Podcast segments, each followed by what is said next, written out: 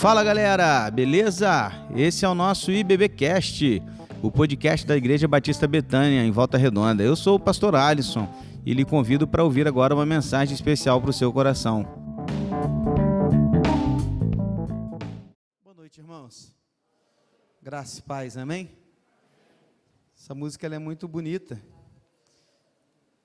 mas eu preciso dar um destaque especial na letra, porque é claro que Deus fez isso tudo para a gente desfrutar, claro que fez, né? Mas na verdade o, o, o, principal, o objetivo principal não é o nosso desfrute, mas é a glória dele, né? Então a gente canta entendendo assim, claro que é para a gente desfrutar, tudo não é para a gente ver, a gente fica abisma, é, é, maravilhado com tudo que ele faz, sim, mas o objetivo final é a glória do Senhor. Né? Claro que cantando assim a gente entende dessa maneira, a gente, né, na, sua, na nossa, alguns já mais maduros na fé entendem isso, mas para quem talvez não esteja tão maduro assim, possa se lembrar disso nesse aspecto também. Amém, queridos? Gente, estou com pena da Covid, porque a Covid pegou o irmão Paulo. Rapaz, já era para Covid, já era, me ligou o irmão Paulo rindo. Pastor, estou sentindo nada, estou e estou tranquilo.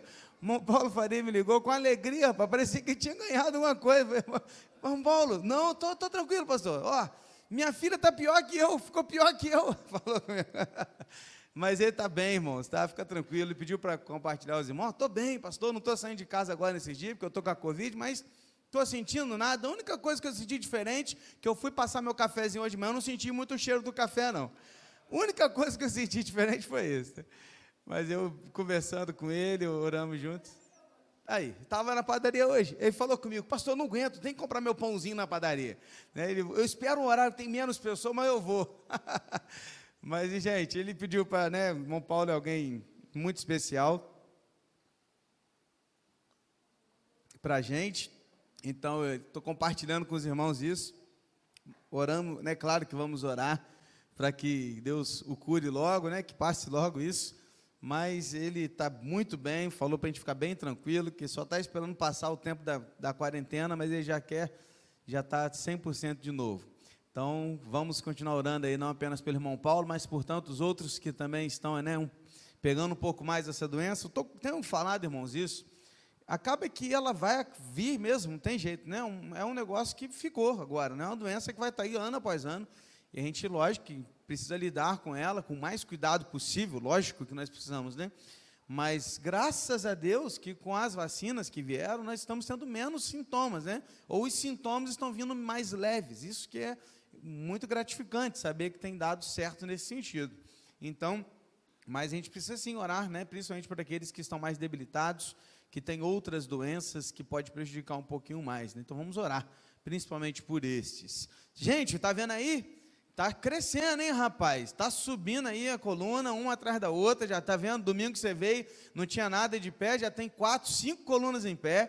acredito que até domingo vai estar tá tudo no lugar, né, Dani? Tudo já montado, com laje tudo. Ah, ainda não, né? Com laje ainda não, mas já vai estar tá algumas outras colunas em pé. As vigas, semana que vem, estaremos já colocando no lugar. E olha aí que coisa boa, gente, né? Vendo como é que Deus tem feito a obra dele. É, é, andar, se desenvolver, e isso é tudo para a glória do nosso Deus. Então nós somos muito felizes com isso. Não deixe de se envolver, participe mais. Se você ainda não pegou seu carnê, se você ainda não está ajudando, se você não está contribuindo, né, faça algum apoio, alguma ajuda, e assim a gente vai compartilhando e participando juntos dessa obra que pertence ao nosso Deus. Ele está compartilhando conosco o privilégio de podermos fazer parte disso. Então não deixe de se envolver e participar assim que possível, ou quando né, mais for possível, você ajudar também financeiramente com a nossa obra, tá bom? Participe conosco. O domingo foi um domingo muito especial, de manhã a gente tomou um café muito bom aí, e à noite aí a cantina foi embora assim, ó, de uma hora para outra, deu nem para gastar os 50 reais que eu falei para você gastar, né? Não deu, acabou tudo muito rápido, mas para a glória de Deus a gente teve aí um domingo muito especial, um momento muito agradável, né, de manhã, de comunhão. Quem já ligou aí para a pessoa que fez? Deixa eu ver. Ninguém? Ah, ali, um, dois, mais alguém? Quem já tomou café na casa de alguém? Já? Ah, Dalva já, Cleide já, mas, olha aí que legal, tá vendo? É isso aí, gente. Não vamos deixar a peteca cair, não. Se você pegou alguém lá no domingo de manhã que você fez parceria, lembra de ligar para a pessoa, mandar uma mensagem e, e falar aí, ó, oh, pai, tô lembrando de você, hein, cara. Esqueci de você não, estou orando por você. E vamos ter essa, manter essa pegada da comunhão que a gente teve aqui no domingo de manhã. Quem não veio está boiando, né? É, tá, é para você boiar mesmo. Fica boiando aí. Você não veio domingo de manhã, tá vendo? Você perdeu, ficou bom demais. Foi muito especial nosso domingo e com certeza haverá outros e outros mais domingos pela frente que serão para a glória do nosso Deus. Quero convidar você a fechar os seus olhos. Nós vamos orar mais uma vez e em seguida esta oração dar início ao nosso estudo desta noite.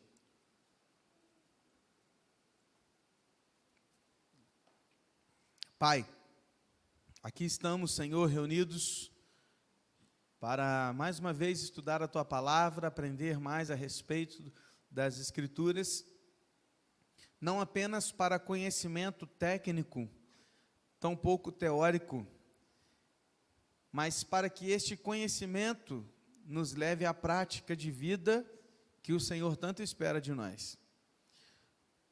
Por isso, Deus, a tua palavra é viva e eficaz. E ela realmente age em nós de uma forma muito especial. Que nesta noite, o estudo que a gente, a partir de agora, vai fazer, possa Deus fazer muita diferença nas nossas vidas. Eu espero muito, Deus, que os ensinos, os conselhos que virão, virão a partir desse estudo possam ser significativos nas nossas vidas, a ponto de nos fazer mudar. E se há alguém, ó Deus, que, que se encontra numa situação de tristeza, de depressão, uma situação, Deus, de, de estar cabisbaixo, preocupado, ansioso, com medo, que o Senhor, ó Deus, nos ajude através desse estudo, que possamos sair daqui encorajados, transformados, impactados com a tua palavra. É o que te pedimos e oramos em nome de Jesus. Amém, Senhor.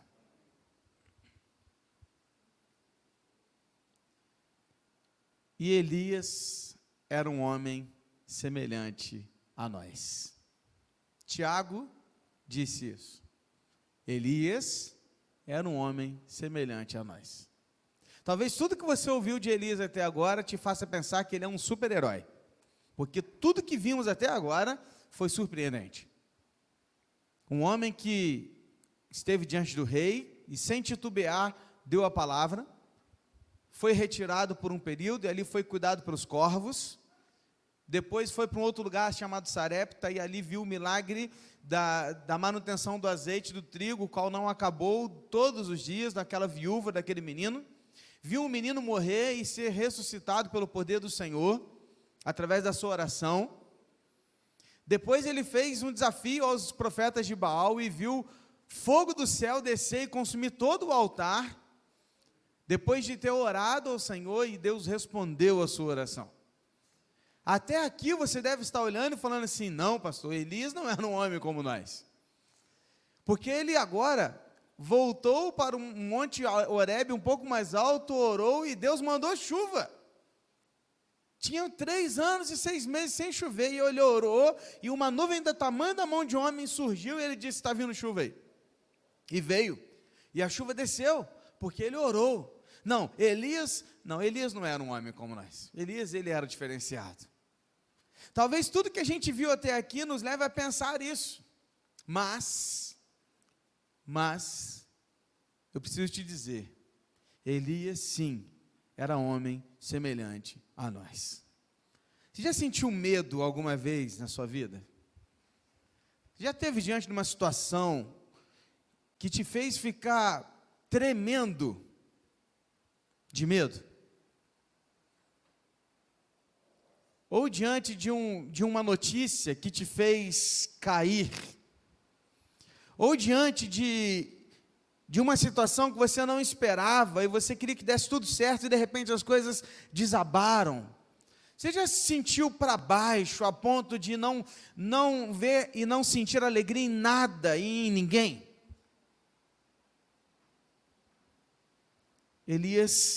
Passou por uma situação como essa.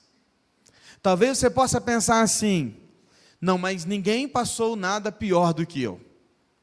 Porque sempre olhando para nós, imaginamos que a nossa dor, a nossa situação, o nosso momento sempre é pior que o do outro. Lembra da historinha do rapaz que estava desempregado? E aí, ele, muito tempo desempregado, ele era baixinho assim, tipo pastor, magrinho, não tão quanto eu, mas um pouco mais magrinho, baixinho. E ele desempregado, muito tempo procurando emprego, ele pegava o jornal todos os dias, olhava lá assim, os, né, os classificados. Existe isso hoje ainda, classificados de jornal? Acho que não, né? Então, naquele tempo que tinha isso, classificados de jornais, aí até que apareciam lá, é, emprego para homem, altura tal, tal. E falou, oh, sou eu, minha altura. E ele correu, foi lá para o zoológico, chegou no zoológico, descobriu que era uma vaga, que ele foi levado para uma sala toda trancada, e lá o, o dono do zoológico falou que ele disse, olha, vaga é para você. A vaga é a seguinte, a gente está em falta de macaco. E o que eu preciso que você faça? Você vai chegar aqui primeiro que todo mundo, você vai colocar uma fantasia de macaco que, que deixe idêntico ao macaco. Você só precisa, meu irmão, ficar dentro da jaula, comendo banana, e, e a, a, para cá e para lá, e pulando alguns galhos, e dormindo, e está tudo bem. Só isso. Uh, fechou. Ele pensou, rapaz, que situação difícil, né? Mas tá bom, estou desempregado, começou. No primeiro dia ele ficou lá acanhadinho, tal. No segundo dia ele já estava mais animado, comendo a banana. Terceiro dia ele já estava balançando, aí tinha um balanço lá, ele balançava assim, rapaz, né? Quarto dia, quinto, no sexto dia, meu irmão, ele balançava com toda a altura, assim, com toda a força, até que num vacilo ele balançou tão alto que ele caiu na jaula do lado. Na hora que ele caiu na jaula do lado, ele olhou lá no fundo da jaula, tinha um leão. E de repente o leão olhou para ele e começou a vir na direção dele. E aí o que, que o cara faz desesperado? Que que fantasia que nada, começou a gritar: socorro, socorro! Começou a gritar desesperado: socorro! Desesperado e batendo, e o leão vindo para cima dele, o leão mais rápido, mais rápido, mais rápido. De repente ele não viu que não tinha jeito, olhou para o leão, o leão bateu as patas nele e disse: cala a boca, rapaz, senão perde emprego, eu e você. Ou seja, o cara que era o macaco pensou assim: rapaz, minha situação é ruim. Agora pensa do leão, tem que ficar de quatro o dia inteiro. Tem um cara pior que eu. Cara, é mais ou menos assim, a gente às vezes está em situação que a gente imagina que não tem ninguém pior que a gente. Mas acredite se quiser, pode ter alguém passando situação pior que nós. Vamos ler. O que, que era tão ruim na vida de Elias? O que, que aconteceu de tão ruim na vida de Elias? Quero convidar você, 1 Reis, capítulo 19. Hoje nós vamos fazer o seguinte: eu vou ler o texto inteiro e depois nós vamos passar pelas lições, tá bom? Então vem comigo. 1 Reis 19, nós vamos ler o capítulo todo.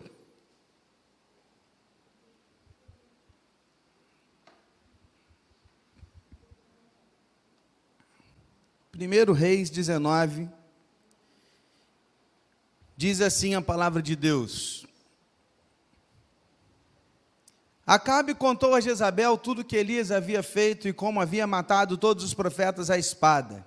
Então Jezabel mandou um mensageiro a Elias para dizer-lhe: Que os deuses me castiguem se amanhã, esta hora, eu não tiver feito com a sua vida o mesmo que você fez com a vida de cada um deles.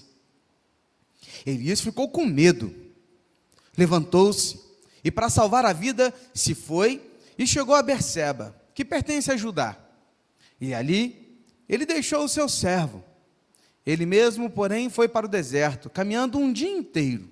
Por fim, sentou-se debaixo de um zimbro, sentiu vontade de morrer e orou: Basta, Senhor, tira minha vida, porque eu não sou melhor do que os meus pais. Deitou-se e dormiu debaixo de um zimbro, e eis que um anjo tocou nele e lhe disse: Levante-se, coma. Elias olhou e viu perto da sua cabeça um pão assado sobre pedras em brasa e um jarro de água. Comeu, bebeu e tornou a dormir. E o anjo do Senhor voltou, tocou nele e lhe disse: Levante-se e coma, porque a viagem será longa. Então Elias se levantou, comeu e bebeu, e com a força daquela comida caminhou 40 dias e 40 noites até Horeb, o monte de Deus. Ali entrou numa caverna, onde passou a noite E eis que a palavra do Senhor veio a ele e lhe disse: O que você está fazendo aqui, Elias? E ele respondeu: Tenho sido muito zeloso pelo Senhor, Deus dos exércitos, porque os filhos de Israel deixaram a tua aliança, derrubaram os teus altares e mataram os teus profetas à espada. Só fiquei eu, e eles estão querendo tirar minha vida. Então foi-lhe dito: Saia daqui e fique diante do Senhor no monte. Eis que o Senhor estava passando, e um grande e forte vento fendia os montes e quebrava as rochas diante do Senhor. Mas o Senhor não estava no vento. Depois do vento houve um terremoto, mas o Senhor não estava no terremoto. Depois do terremoto veio um fogo, mas o Senhor não estava no fogo. E depois do fogo veio o som de um suave sussurro. Quando Elias ouviu isso, cobriu o rosto com o um manto e saindo pôs-se à entrada da caverna. E eis que uma voz, que veio uma voz e lhe disse: O que você está fazendo aqui, Elias? E ele respondeu: Tenho sido muito zeloso pelo Senhor, Deus dos exércitos porque os filhos de Israel deixaram a tua aliança, derrubaram os teus altares e mataram os teus profetas à espada. Só fiquei eu, e eles estão querendo tirar minha vida. Então o Senhor disse a Elias: Vá, volte ao seu caminho para o deserto de Damasco. Chegando lá, unja Razael como rei da Síria, unja também Jeú, filho de Ninsi, como rei de Israel e Eliseu, filho de Safate, de Abel Meolá, como profeta em seu lugar. Quem escapar à espada de Razael, Jeú o matará. E quem escapar à espada de Jeú, Eliseu o matará. Também conservei em Israel sete mil, todos os joelhos que não se dobraram a Baal, e toda a boca que não o beijou. Elias saiu dali e encontrou Eliseu, filho de Safate, que estava lavrando com doze juntas de bois adiante dele. Ele estava com a décima segunda junta. Elias passou por ele e lançou o seu manto sobre ele. Então Eliseu deixou os bois, correu atrás de Elias e disse: Deixe-me beijar o meu pai e minha mãe, então o seguirei. E Elias respondeu: Vá e volte, pois você já sabe o que fiz com você.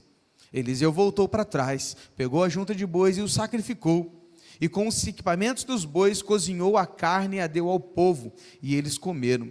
Então se levantou, seguiu Elias e o servia. Amém, irmãos? Que história. Podíamos ir embora depois da leitura, já foi suficiente. Elias, irmãos, sim, era um tipo de um herói inicialmente, sim, não por quem ele era, mas com quem ele estava, a quem ele servia. Servia ao Deus Todo-Poderoso. Mas assim como você e eu, Elias também era um ser humano. Assim como você e eu, Elias teve as suas dificuldades, teve o seu medo, se desmotivou e até entrou numa depressão. Assim como você e eu, Elias se entristeceu, ficou com medo diante de uma notícia que, rece que havia recebido. Quem estava aqui em evidência? Acabe, o rei de Israel, reino do norte, que havia se casado com Jezabel, aquela mulher que eu disse para vocês que era uma mulher muito má, que tinha é, é, é na sua mente e no seu coração o desejo muito cruel de, de resolver as coisas do seu jeito e de adorar os seus deuses, dentre eles Baal. Quando Acabe, esse homem meio que banana, que não resolvia os seus problemas, este homem que não tinha pulso para resolver as coisas, aliás, homens, nós precisamos tomar partido naquilo que nos, é, nos foi confiado e tomar as nossas decisões e, e assumir os erros e às vezes assumir também as consequências, assumir a nossa responsabilidade. Porque como homens não podemos ser como Acabe, homens bananas. Porque ao invés de resolver do seu jeito, foi correndo para sua esposa chorar as mágoas daquilo que havia acontecido. Não estou dizendo aqui, querido, que como homens nós não podemos chorar, nós não podemos nos, é, é, ir para os braços da nossa esposa, compartilhar. Não é isso. O que acontecia aqui não era exatamente essa questão de um relacionamento, mas era a questão do tipo assim: Jezabel, eu não sei o que fazer, resolve você no meu lugar. Eu sou o rei, mas vai você e resolve. Para mim, é isso. E não se, não, não se deve fazer isso, porque nós precisamos assumir a nossa responsabilidade.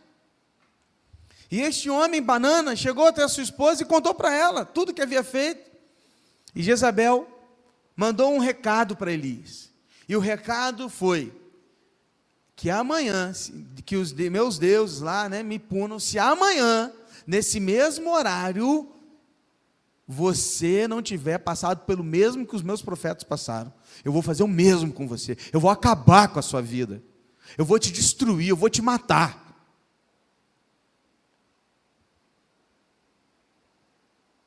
A ameaça veio diretamente a Elias. E talvez você esteja pensando assim: ah, pastor, mas não é possível que Elias ficou com medo disso. Elias havia acabado de destruir 450 profetas, que não conseguiram sequer uma chaminha do céu para queimar o altar que eles haviam feito. Foram mortos porque o Deus de Elias, o Deus de Israel, mandou o fogo do céu e consumiu um altar. Ele está com medo de uma ameaça de uma mulher que nem é israelita, que nem pertence a Deus. Talvez você esteja falando assim, pensando assim, porque não éramos nós lá. Porque falar de fora é fácil. Difícil é estar na pele daquele que passa por uma situação complicada. Elias temeu. Elias teve medo. Você já teve numa situação assim? Com medo. Medo de que tudo volte a ser como antes. Medo de que os mesmos problemas voltem a acontecer na sua vida. Medo de uma notícia que você não quer receber. Medo de um diagnóstico que você não quer ler você já viveu assim com medo? Elias estava com medo. Amedrontado diante daquela situação, algumas coisas nos levam a pensar por que Elias ficou com tanto medo. E eu queria pensar com você sobre quatro causas, quatro aspectos que geralmente nos levam a ficar assim, medrosos, depressivos, cabisbaixos, entristecidos e para baixo. Então pensa comigo, talvez, talvez tenhamos algumas dessas causas na nossa vida hoje. Presta atenção. Hoje não tem slide, então se você quiser anotar aí ou depois voltar lá no vídeo do YouTube que vai estar lá amanhã, na quinta-feira você pode ir anotando lá as, as informações de novo, tá? Quatro causas. Primeira causa. Elias não estava pensando de modo claro e realista. Elias não estava pensando de modo claro e realista. Elias estava com uma visão deturpada da situação e considerou uma ameaça da qual ele não deveria ter considerado pela origem desta ameaça. Porque ela não veio de Deus. Não foi Deus que mandou um recado para ele por meio de um outro profeta. Não foi Deus que, por meio de um anjo, falou para ele assim: Elias, foge, porque tem um problema chegando aí. Não foi um anjo que chegou para Elias e falou para ele assim: Elias, agora vai ser a sua vez, você vai ser punido por isso ou por aquilo. Não, não foi. Foi uma mulher ímpia, incrédula, idólatra, que não tinha nenhum poder contra o seu Deus. Mas naquele momento Elias não estava olhando a situação assim. Por quê, irmãos? Porque Elias estava olhando de forma deturpada para aquela situação. Tem um autor que escreveu certa vez que o seu pai lhe deu uma dica. Ele falou assim: Filho, se uma mula te der um coice, não fica chateado. Apenas considere quem fez isso: uma mula. Ou seja, Você não vai ficar levando em consideração tudo que acontece na sua vida de acordo com aquilo que chega. Porque às vezes você precisa olhar para aquela pessoa e pensar, cara, aquela pessoa falou de mim, mas tudo bem, olha a situação que ela está vivendo hoje. Eu não vou considerar isso para mim. Sabe, queridos, às vezes a gente dá tanta ideia daquilo que as pessoas falam, para aquilo que as pessoas falam. Às vezes a gente dá tanto ibope para algumas coisas que a gente não deveria dar ouvidos. Quantas vezes nós trocamos as coisas, damos mais atenção ouvi e, e ouvidos às, às circunstâncias e situações que nos cercam, mesmo sabendo que Deus está no controle de todas as coisas. Quantas vezes ouvimos as mentiras que o inimigo nos diz, através de pessoas incrédulas, às vezes de pessoas do nosso meio e às vezes até do nosso próprio coração. Quantas vezes ouvimos e acreditamos nas mentiras que nós mesmos contamos para nós mesmos? Por quê? Porque muitas vezes deixamos de ouvir a palavra de Deus para ouvir todo o resto. Comece a ouvir apenas Deus, e todo o resto não passará de ruídos que não vão impedi-lo de fazer a vontade do Pai. Para de dar ouvido para tudo e qualquer coisa e pessoa que falam um monte de coisa que não é a verdade. Está ouvindo? Às vezes nós estamos dando ouvido demais para pessoas das quais nós sequer deveríamos dar voz. Isso muitas vezes nos derruba. Pessoas que passam por nós num dia, clientes, que às vezes falam besteira para a gente, pessoas que passam às vezes pela rua e por um vacilo, eu posso dizer aqui duas situações, duas situações, numa segunda-feira, por duas vezes eu fui provocado, assim, de uma forma muito, sabe? Estava ali indo né, com meu carro, com minha família dentro do carro, a gente indo aqui pela pista para a vila, e tem uma hora que você chega lá na vila, na frente da rodoviária, que tem que dar seta para a direita, para você pegar aquele viaduto, para você sair lá no Vita, né? O antigo Vita. E aí, cara, tranquilamente, andando sem andar nem velocidade normal ali, tranquilo, dei certo. E ao começar a dar certo, olhando no retrovisor, não vi ninguém, fui, fui jogando devagar para o lado, sem jogar de uma vez só, devagarzinho, e de repente veio uma moto, e o cara passou por mim ali, olhou para trás e começou a fazer um monte de gesto, e começou a fazer, eu falei, meu Deus, na hora o sangue subiu, eu falei, vou buzinar, não vou não. Irmãos, segurei. Depois eu pensei comigo, para que, que eu, às vezes dou uma buzinada, o cara tá, sei lá, armado, está no dia ruim, tira o capacete, joga para cima de mim, né? Dá certo a minha esposa, certo meu filho, minha filha, nada. Aí voltando, na mesma segunda-feira, voltando para casa, depois de uma festa, chegando ali na, né, na principal de São Luís, logo um pouquinho depois da Bracarense, 11 horas da noite, não tem trânsito nenhum. Faço o quê? Dou seta para entrar na minha garagem, que é do outro lado, abro o portão automático e estou esperando o portão subir e passa outro motoqueiro. E passa buzinando e brigando comigo, porque eu parei no meio da rua para entrar na minha garagem. E naquela hora também a vontade era a mesma. E eu fiquei pensando, se eu dou ibope para essas coisas, também é a mesma situação, já era noite, tarde da noite, quantas gente não vê gente que perde a vida por causa de bobeira? Simplesmente considere quem está fazendo. Pensei comigo depois, talvez era um motoqueiro que está trabalhando a noite inteira, irritado já por tantas coisas. Eu vou perder minha paz por causa disso? Não.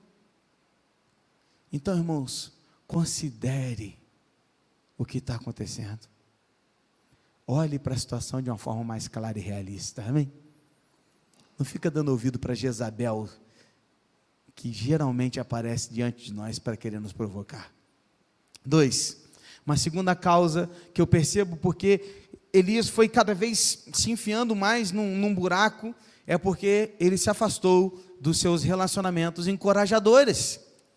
Ele se afastou das pessoas que o amam, ele se afastou das pessoas que tinham palavras boas para lhe dar. O que, que Elias faz, irmãos? Elias pega o seu servo, deixa na casa dele e vai embora sozinho para o deserto. Elias, ele abandona um amigo que estava caminhando com ele, aquele mesmo que estava com ele lá no Monte, lá no monte Carmelo, quando ele orava ao Senhor, ele pedia para olhar lá a nuvem, se estava vindo ou não e tudo, aquele mesmo que estava ao seu lado nos momentos difíceis, aquele amigo, ele o deixou de lado. naquele momento de, de, de medo, naquele momento que ele estava se afundando, ele não podia ficar sozinho, ele precisava de alguém do lado dele. Irmãos, como é bom nos momentos difíceis ter alguém do nosso lado que diga: não desista, não pare. Alguém que olhe nos seus olhos e pergunta: está tudo bem? Mas não pergunta só para saber, assim, sabe, gente? E aí, está tudo bem? Não, mas olha nos seus olhos e pergunta: está tudo bem? Como é bom ter gente por perto nessas horas que nos encorajem que nos fala, que, que, nos dá, que nos dá uma palavra de ânimo, que nos dá uma palavra de força, que quantas e quantas vezes nós precisamos apenas de alguém que ore nos nossos olhos e diga: não desista. Quantas vezes, irmãos? E pense ao contrário, quantas vezes essa pessoa não é você que deveria estar olhando o olho de alguém e dizendo para ele: não desista. Quantas vezes você faz isso? Posso te dizer, como alguém que tem cuidado de muita gente, Pouquíssimas vezes eu ouvi de alguém olhando para mim dizendo isso. Preocupado, de verdade. Então, meu irmão, não fique sozinho. Uma experiência feita certa vez, uma universidade fazendo alguns testes e tal. E eles fizeram dois testes. Eles pegaram um, um, balde cheio de gelo, muito gelo e água muito gelada, jogou aquele balde e eles chamaram várias pessoas para um teste. E eles pegaram essa pessoa e colocaram sozinhos numa sala e mandaram colocar ali aquele, os pés dentro daquele balde cheio de gelo e marcaram o tempo máximo que eles conseguiriam ficar ali. E aí eles marcaram o tempo, tudo de todos eles. Passaram um dia, eles trouxeram de novo as mesmas pessoas e os colocaram juntos agora juntos numa sala, não sozinhos mais, e juntos eles estavam também no mesmo balde, com a mesma quantidade de gelo, e falaram para eles assim: agora você fica o máximo tempo que você puder. Eles dobraram o tempo quando estavam juntos, porque juntos. Um olhava para o outro e falava: Não tira, continua, não para, vamos lá, dá para aguentar mais, aguenta mais um pouquinho. Sozinhos, na primeira, eles tiravam o pé. Precisamos de pessoas do nosso lado não abandone seus relacionamentos quando você estiver com medo, quando você estiver mal, quando você estiver para baixo, quando você estiver cansado, quando você estiver em depressão, sozinho você não vai vencer. E outra coisa, presta atenção nas pessoas que estão sozinhas, porque você pode ser talvez essa que vai dar força para ela sair desse buraco. Uma terceira causa que a gente vê na vida de Elias muito claramente, olhando para esse texto, porque Elias ele entrou nesse buraco, porque Elias estava fisicamente exausto e emocionalmente exaurido. Elias estava cansado, física e emocionalmente. Ele veio de uma maratona, irmãos. Mais de três anos sozinho, fugindo do rei. Lembra de toda essa situação? Vamos pensar rapidinho aqui. Vamos lá, rápido. Foi no rei, falou que não ia chover mais. Dali Deus tirou ele e colocou lá em Querite. Em Querite ele ficou por um tempo recebendo comida dos corvos até que secou a água. Secou a água, tira de Querite e foi para Sarepta. Sarepta é um lugar mais ao norte, longe de Israel já. Chega lá, você vai ser cuidado por uma viúva. A viúva não tinha nada para oferecer, lembra? Não tinha nada. Deus o que, que faz? Um milagre, passa a cuidar da viúva e de Elias. Elias sobe para o quartinho dele e lá ele fica. O que acontece? O menino morre. Você imagina a cabeça de Elias. O menino morreu. Aí vamos orar. Pega o menino, coloca lá em cima, ele ora pelo menino, o menino ressuscita. Depois da situação, ele aparece diante de Acabe e fala: Ó, quero encontrar todo mundo lá no Monte Carmelo. No Monte Carmelo, junta todo mundo, chama o povo, dá uma dura no povo. Convida o povo para se posicionar diante de Deus. O povo não se posiciona. Aí ele olha naquela situação e pensa que eu estou sozinho. Tem ninguém, porque eu chamei o povo e falei assim: gente, vocês têm que adorar a Deus. Todo mundo, cri, Crê, crê. Ninguém. Aí ele faz o desafio: 450 contra um. Claro que não era só um, ele estava com Deus. Mas quando ele olha para aquela situação, um desafio, e não desce fogo, quando ele ora, cai fogo do céu, consome o altar, lambe a água todinha. E aí o que ele faz? Mata os profetas de Baal, os profetas de Baal são mortos. Vamos orar para vir chuva. Sete vezes não vem chuva, lembra? Orando, seis, meu Deus, vai mandar chuva. Na sétima vez, vem a chuva. Uma nuvem na palma do tamanho, do tamanho da palma de um homem. Surge no meio do nada e a chuva desce. Isso tudo está acontecendo, irmãos, da vida de Elias. Três anos e meio. Isso tudo está acontecendo. Elias estava cansado. Cansado. Emocionalmente, ele estava cansado. Fisicamente, ele estava cansado. O que, que ele faz? Ele vai para o deserto. Ele larga o seu amigo e vai para o deserto ficar sozinho. Meu irmão, até o Tony Stark tem que descansar, e olha que ele é homem de ferro. Hein? Nós precisamos descansar. Nós precisamos de um tempo, nós precisamos de uma folga. Esse ano eu estava vindo aí na pegada, pegada, pegada, pegada, desde o ano passado. Chegou uma hora que eu virei para os diretores e falei, gente, eu não consigo mais, eu preciso parar. Parei do nada. Você vira aí a férias, foi assim, de um dia para o outro você ficou sabendo das férias, né? Passou, tirou férias, 20 dias. Precisava. Vou te dar um papo, hein? Não descansou ainda não, hein? Se pudesse ter 40 dias de férias, eu topava, hein? A gente precisa descansar, irmãos. Precisamos. A gente fica cansado física e emocionalmente. Precisamos, precisamos. Sabe o que nos faz muitas vezes cair? É isso. A gente dorme. Quantas vezes eu já ouvi aqui depois das férias? Quantas vezes depois das férias? Vez de outro irmão fala: Pastor, você está bem? Você está com cara de cansado? Dormiu bem essa noite? Tal. Vez de outro estou ouvindo. A carga é pesada. Precisamos uns dos outros e precisamos descansar. Precisamos disso.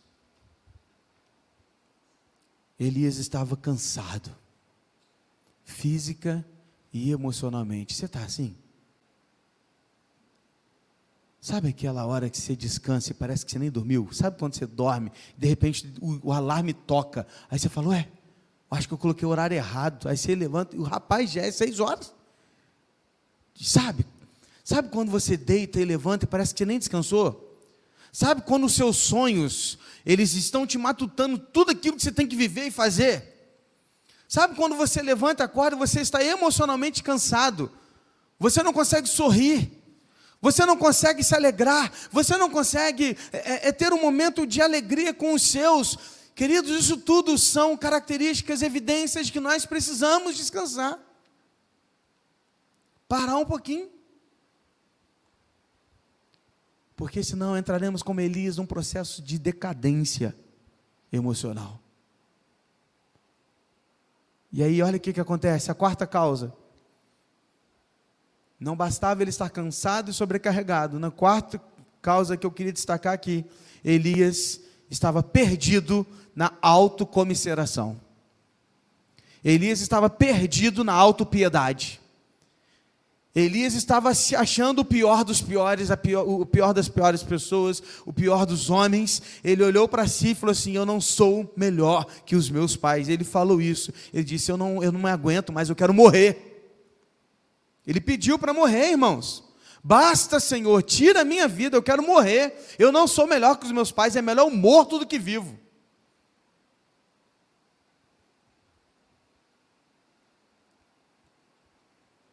Já chegou num momento assim também na sua vida? Talvez você não tenha pensado em sim, literalmente tirar a sua vida. Mas você já pensou assim, ah, acho que eu não tenho muito valor, não.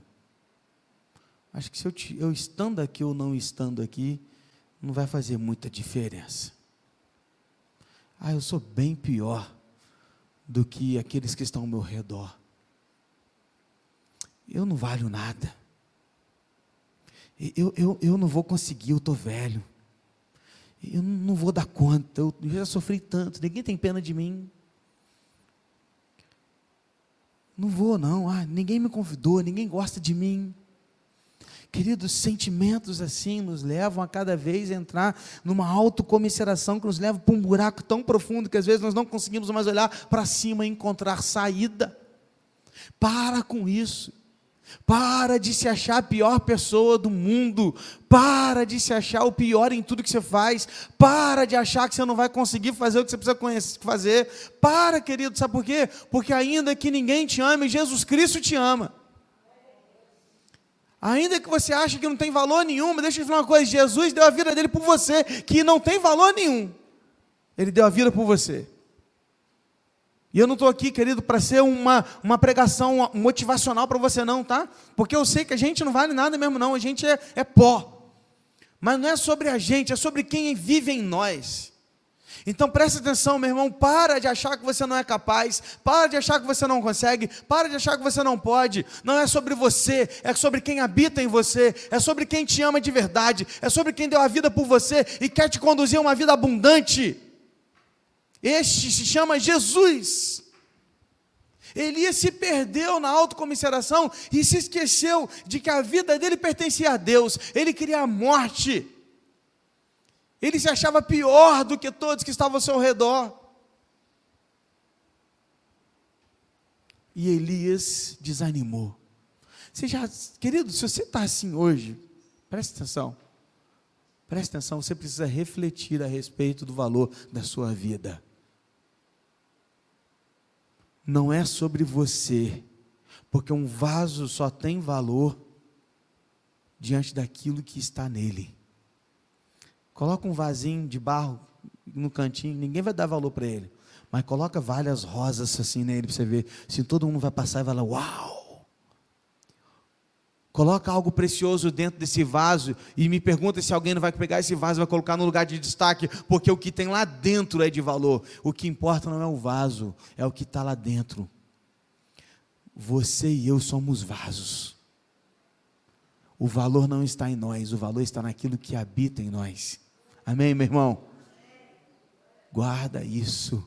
Talvez seja preciso quebrar o vaso e fazer de novo. Mas se for preciso, Deus faz. Apenas não desista. Olhando para essas quatro causas, eu enxergo três atitudes de Deus a respeito de Elias, ou, ou três formas como que Deus usou, ou, ou, como que Deus trabalhou, tratou a vida de Elias, eu queria compartilhar com você. Então presta atenção, eu te dei quatro causas rápidas, olhando rapidamente para o texto, do porquê Elias entrou nesse, nesse modo depressão, nesse modo fundo do poço. E agora eu vou te dar três, três razões, ou três soluções vindas de Deus, para tirar Elias desse fosso. Então, se você se encontrou em alguma dessas características, se você se encontrou em alguma dessas situações, preste atenção. Preste atenção agora. Primeiro, Deus permitiu que Elias tivesse um tempo de descanso e refrigério. Primeira coisa que Deus faz com Elias, ele permite que, Deus, que Elias descanse e tenha um tempo para se refrigerar. Por quê? Porque no primeiro momento que Elias vai para o deserto, ele deita debaixo de uma árvore, e naquele momento não tem sermão, não tem relâmpago, não tem nenhuma voz vindo do céu dizendo: levanta daí, menino. Não. Não. A voz de Deus para com Elias não foi essa, do tipo: veja seu estado, Elias, olha onde você está, seu, seu inútil, fique de pé, dê a volta, vamos voltar ao trabalho. Não, não. Não foi assim que Deus trabalhou na vida de Elias. Ao invés disso, Deus deixou Elias descansar. Deixou ele ser cuidado. Depois que ele descansou um pouquinho, veio um anjo. Cara, eu fico imaginando isso, gente. Que coisa maravilhosa. Às vezes Deus manda alguns anjos na nossa vida para fazer isso com a gente, sabia? Que nos dá uma cutucada de vez em quando assim. Aí traz um presente para a gente, assim, para cuidar da gente um anjo chegou para Elias e falou assim: Ô, oh, guarda, guarda aí, come. O que que tinha lá? Um hambúrguer artesanal, água com gás e limão espremido. Oh, o que que é isso? Vou te falar que devia ter até um pouquinho de bacon, cara. Tinha pão quentinho e água fresca. Elias, se alimente. Elias comeu. O que, que ele fez depois? Nada melhor que dormir depois que come, né? Ô oh, rapaz, depois do almoço dá uma vontade de dormir, não dá? Aí Elias comeu e dormiu.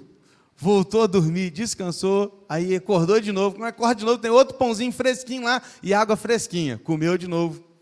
Aí o anjo fala assim: Elias, come, que agora tu vai fazer uma caminhada legal. Aí você pensa assim: ah, uma caminhadinha 40 minutos, né? Não, 40 dias. Rapaz, eu fiquei imaginando o poder daquele pão na vida de Elias. Porque para comer um pãozinho com água, caminhar 40 dias e 40 noites, não é brincadeira não, hein? E ele vai por 40 dias e 40 noites, ele até chegar ao lugar onde Deus queria que ele chegasse. Mas antes de caminhar, Deus deixou ele descansar. Deus deixou ele ter um momento de refrigério. Deus cuidou de Elias. Deixa eu te falar uma coisa, presta atenção. Presta atenção aqui. Deus quer usar a sua vida para abençoar a vida de outro que está precisando descansar, de um refrigério. Está precisando que você passe lá na Bracarense, chama a Beth, fala, Beth, dá um pãozinho fresquinho, quentinho, vou levar na casa do meu amigo, do meu irmão. Para você cuidar de alguém, sabe por quê? Porque o tempo todo a gente quer ser cuidado, mas dificilmente se levanta um para cuidar de alguém. Hoje essa palavra talvez para você não seja assim, caramba, eu preciso ser cuidado. Não, talvez seja para você assim, se levante e ajude alguém. Porque a mensagem também vinda aqui é que Deus usa as nossas vidas para levar descanso e refrigério à vida de outras pessoas. Se você está precisando, amém. Deus com certeza há de levantar alguém para fazer isso por você. Mas o que você precisa é de descanso e refrigério. Ou de dar descanso e refrigério a alguém. Amém? Vai fazer alguma coisa, cara? Vai descansar. Você gosta de cozinhar? Vai cozinhar. Você é igual eu? Você gosta de comer? Eu não gosto de cozinhar, não, eu gosto de comer. Pronto. Vai comer alguma coisa. Vai passear, vai jogar bola na pracinha, vai no cinema. Sei lá. Coloca lá seu seu tocador de músicas preferidos e deixa as músicas aquelas músicas legais que você gosta de ouvir tocar. Dia desse eu coloquei para tocar lá em casa. Eu gostei, Gustavo e Alara ouvir tudo. Ouvir o Novo Som, ouvir o Catedral, ouvir o Fruto Sagrado. Esse arrasaram, mano. Só aqueles vídeos assim, quadradinhos, tudo assim. Eu fico imaginando, rapaz, na minha época aqueles vídeos eram top, cara. Agora você olha aquilo lá, parece que o negócio está ultrapassado, né? Mas estava lá ouvindo, a gente precisa disso. Precisamos muitas vezes de descanso e de refrigério. Amém? O que mais que Deus faz com Elias? Deus fala ao seu coração de forma sábia. Deus fala ao coração de Elias de forma especial, de forma sábia. Versículo 9 diz que Elias entrou numa caverna, passou a noite e a palavra do Senhor veio a ele perguntando: O que você está fazendo aqui? Perceba que Deus não, não o criticou, não o julgou, apenas perguntou: Como você está? Por que, que você veio para cá? Sabe o que eu aprendo aqui? Sabe o que eu aprendo aqui? Olha aqui. Deus se importa com aquilo que você sente. Deus quer ouvir de você o que você está sentindo. Deus precisava perguntar para Elias? Não, Deus sabia exatamente tudo que passava no coração dele. Mas quando Deus fala assim, Elias, o que está passando? Ele deixa a oportunidade para Elias rasgar o coração e colocar para fora tudo aquilo que ele estava pensando.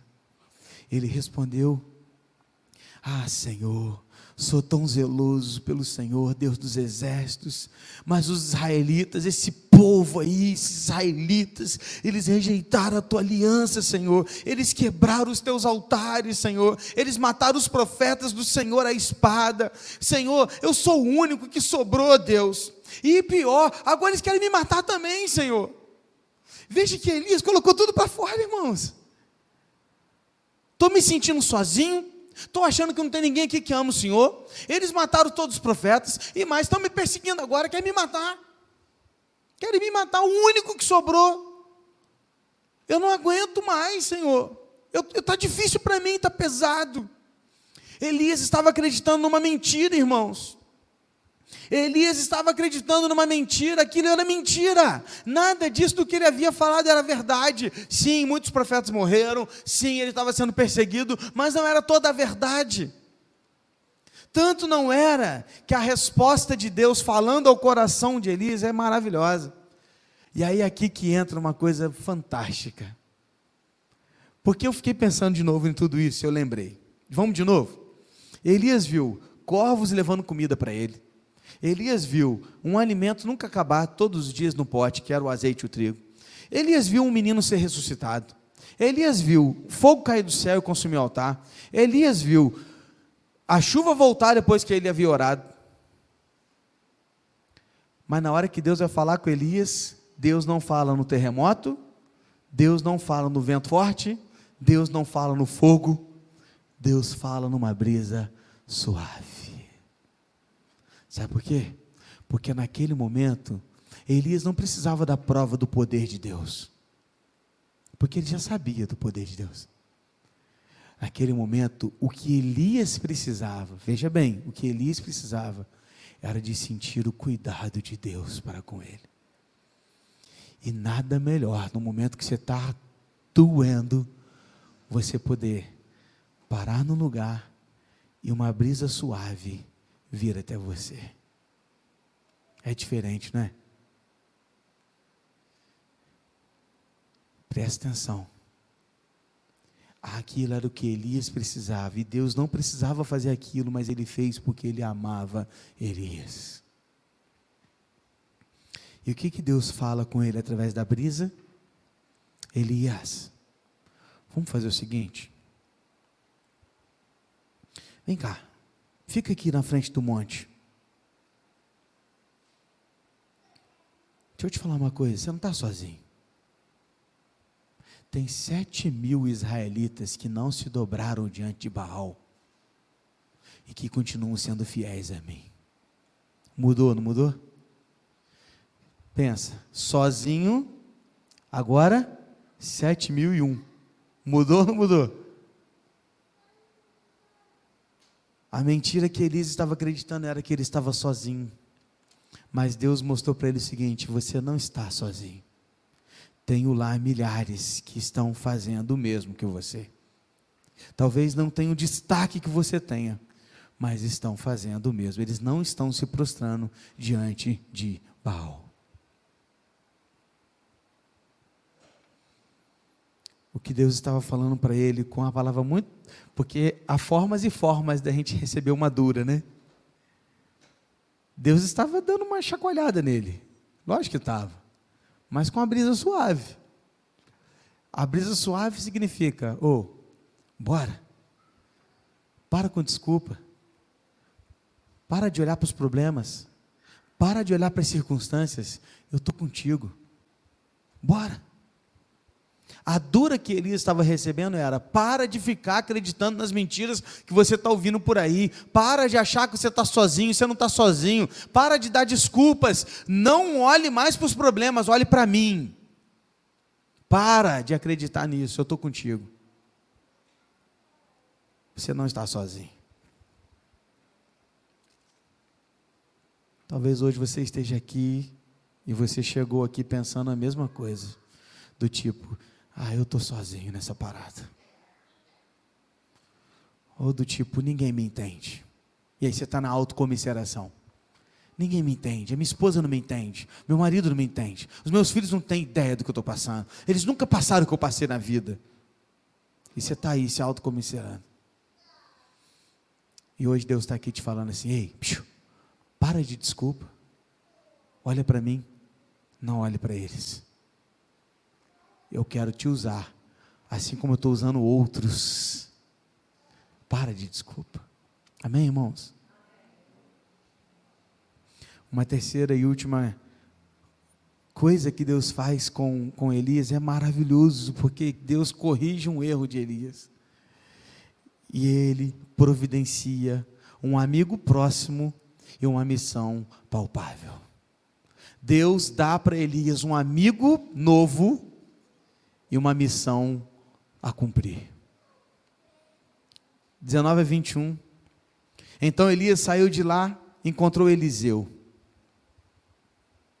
Por que, que ele encontrou Eliseu? Porque antes Deus já havia dito: volte ao seu caminho para o deserto de Damasco. Chegando lá, unja Razael. Missão: unja Hazael como rei da Síria. Missão 2, unja Jeú, filho de Ninse, como rei de Israel. Missão 3, Eliseu, filho de Safate, será o seu profeta. O profeta no seu lugar, ele vai caminhar com você.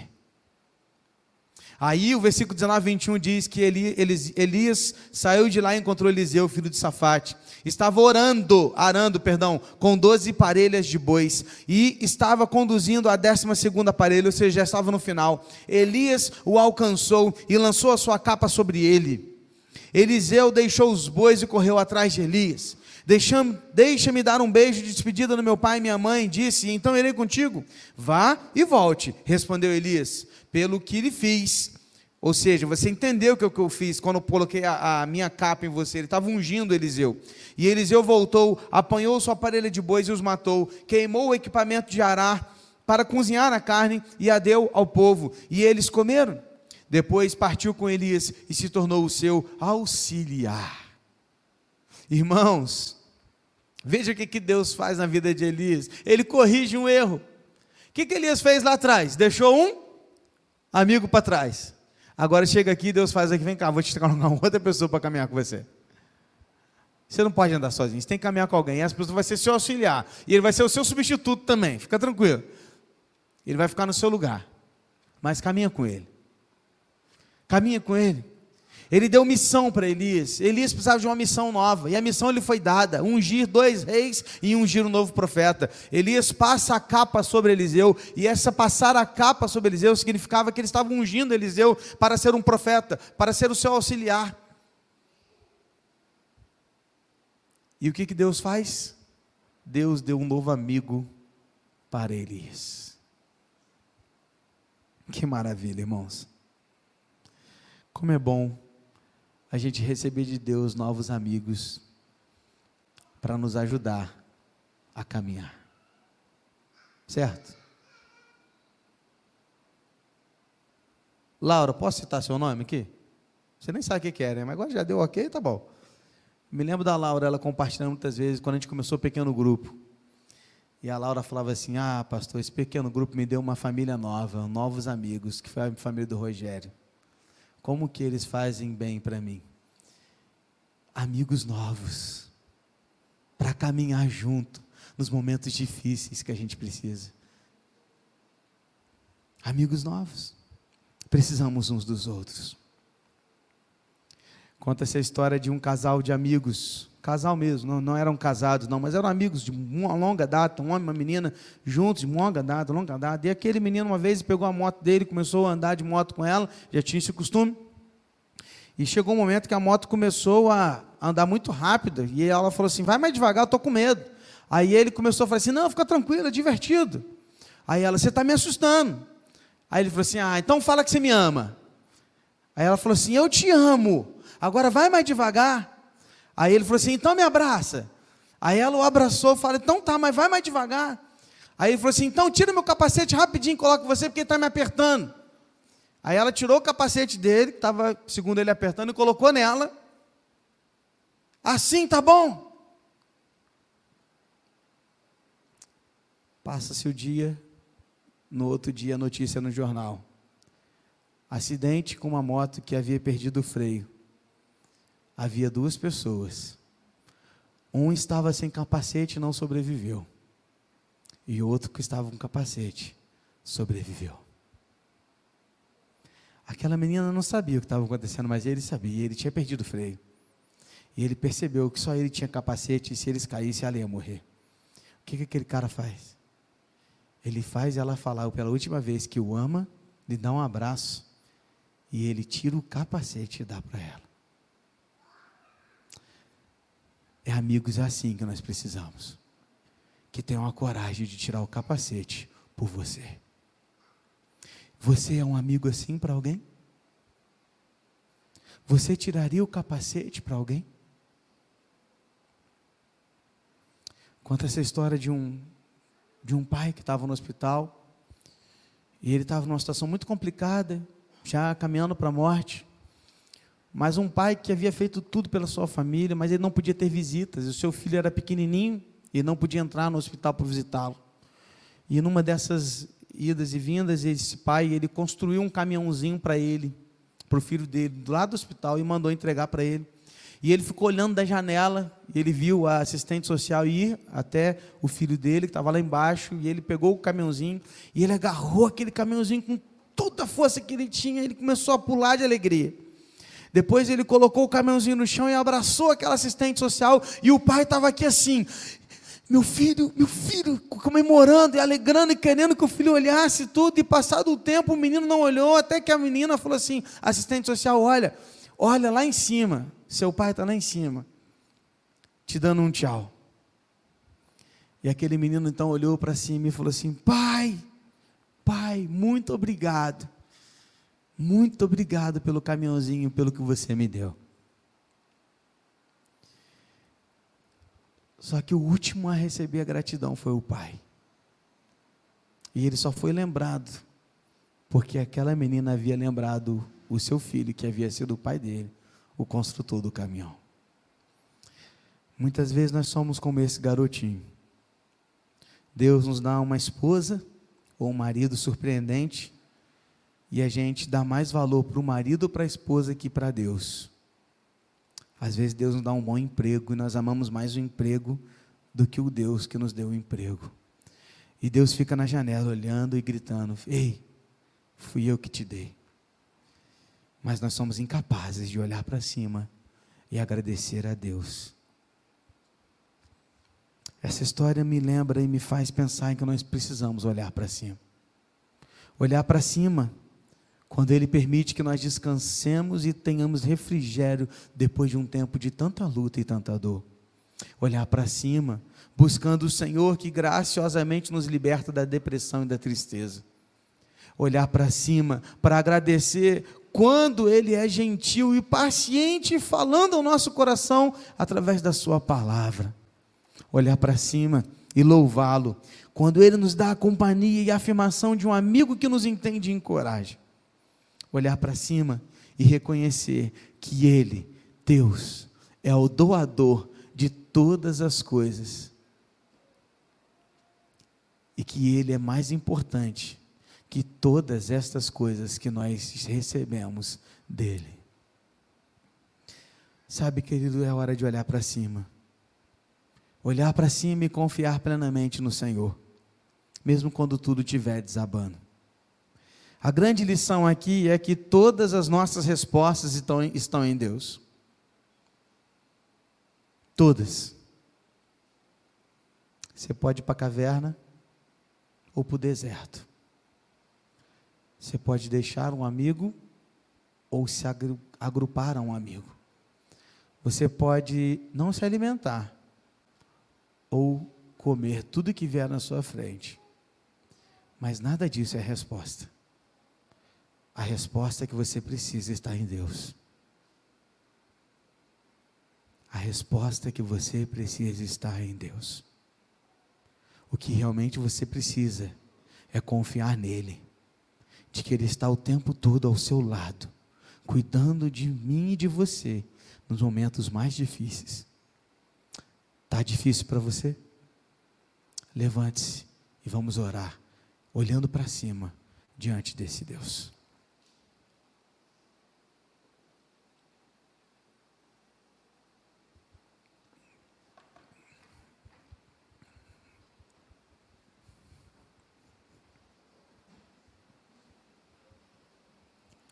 Ora, Senhor, feche seus olhos. Olhe para cima com seu coração pela fé. Talvez tudo que você ouviu aqui, cara, encaixou direitinho naquilo que você está vivendo, ou talvez você está pensando assim, cara, puxa vida, eu nem ia vir hoje. E hoje o estudo foi até diferente, porque geralmente o pastor fala de tantas coisas ali do texto e ele não falou nada hoje, assim. Mas hoje Deus está falando pela brisa ao seu coração e ao meu coração. Querido, seja o amigo para alguém que tanto precisa, seja a resposta de Deus para alguém. E quando Deus te der a resposta que você tanto precisa, Não idolatre a resposta. Ame a Deus acima de todas as coisas. Porque nós temos o péssimo hábito de amar mais a resposta que o Deus que respondeu. Feche os seus olhos, querido, olhe para cima. Talvez esteja difícil demais hoje. Mas hoje Deus está falando com você. Uma brisa. Porque Ele te ama. Não mereço, nem você, mas Ele te ama.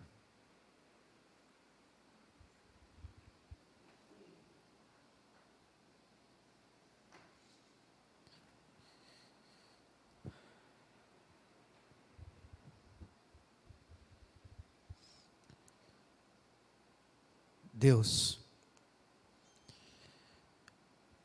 Pai, aqui estamos, Deus, diante da tua palavra.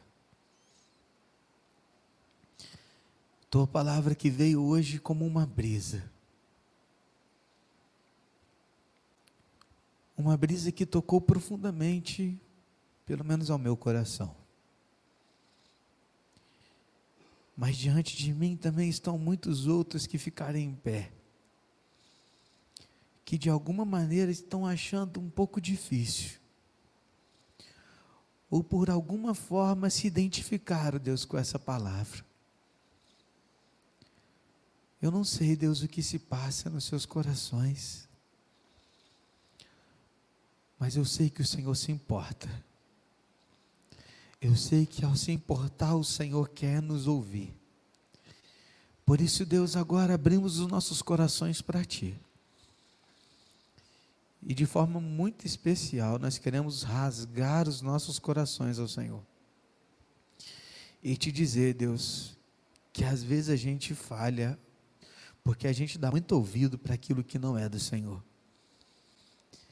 E te dizer, Deus, que às vezes a gente se isola enquanto a gente devia procurar ajuda. Pai, perdoa a gente, porque quantas vezes a gente entra numa autocomiseração tamanha que a gente começa a se achar a pior pessoa do mundo. E embora sejamos mesmo pessoas ruins, porque o pecado nos fez assim, o que importa não somos nós, mas é quem habita em nós. Deus, se for preciso hoje, quebra-nos como vaso em tuas mãos. Se for preciso hoje, Deus, quebra as nossas vidas e faça de novo. Porque, Deus, nós não queremos ser o valor, mas nós queremos ter o valor do Senhor em nós. E Deus, quando tudo parecer tão difícil, tão escuro, tão complicado, quando a lama estiver já subindo sobre o nosso rosto, ajuda-nos a lembrar que o Senhor não nos deixou. Que o Senhor continua a cuidar de nós e que o Senhor nos ama Ajuda-nos a nos lembrar, Deus, de que o Senhor quer nos ouvir, quer cuidar de nós.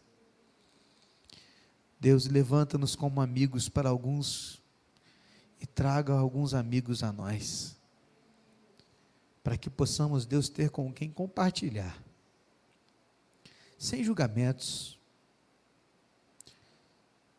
sem qualquer tipo de pensamento negativo quando falarmos qualquer coisa, mas apenas alguém com quem a gente possa falar e apenas ser ouvido. O que geralmente é às vezes o que a gente mais precisa. Por isso Deus nos dê amigos assim. E faça de nós amigos assim para outros. Queremos ser esses anjos que vão até as pessoas que precisam de descanso e refrigério para lhes dar esse descanso para lhes dar o que comer, para lhes dar um momento de alegria, para lhes convidar para um café, para lhes convidar apenas para uma voltinha, ou apenas para ligar e dizer: Eu te amo. Que sejamos anjos assim na vida de pessoas. Por favor, Deus. Apenas não nos deixe voltar para casa. Piores ou da mesma maneira. Apenas trabalha nos nossos corações para que a gente volte para casa melhor, com esperança, de que o Senhor há de fazer o melhor em nossas vidas, porque o melhor do Senhor é Jesus, e o que nós precisamos é do Senhor Jesus. É o que nós te pedimos em nome de Jesus. E agora que o amor de Deus, o Pai, a graça salvadora do nosso Senhor e Salvador, Jesus Cristo, a comunhão e a consolação do Santo Espírito de Deus, esteja com todo o povo de Deus espalhado na face da terra, mas em muito particular, Senhor, como uma brisa suave, com estes que estão aqui neste lugar, agora e para tudo sempre. Amém, Senhor. Que Deus abençoe a sua vida. Pode tomar o seu lugar. Encerramos orando silenciosamente e não desista. Deus tem um plano para você.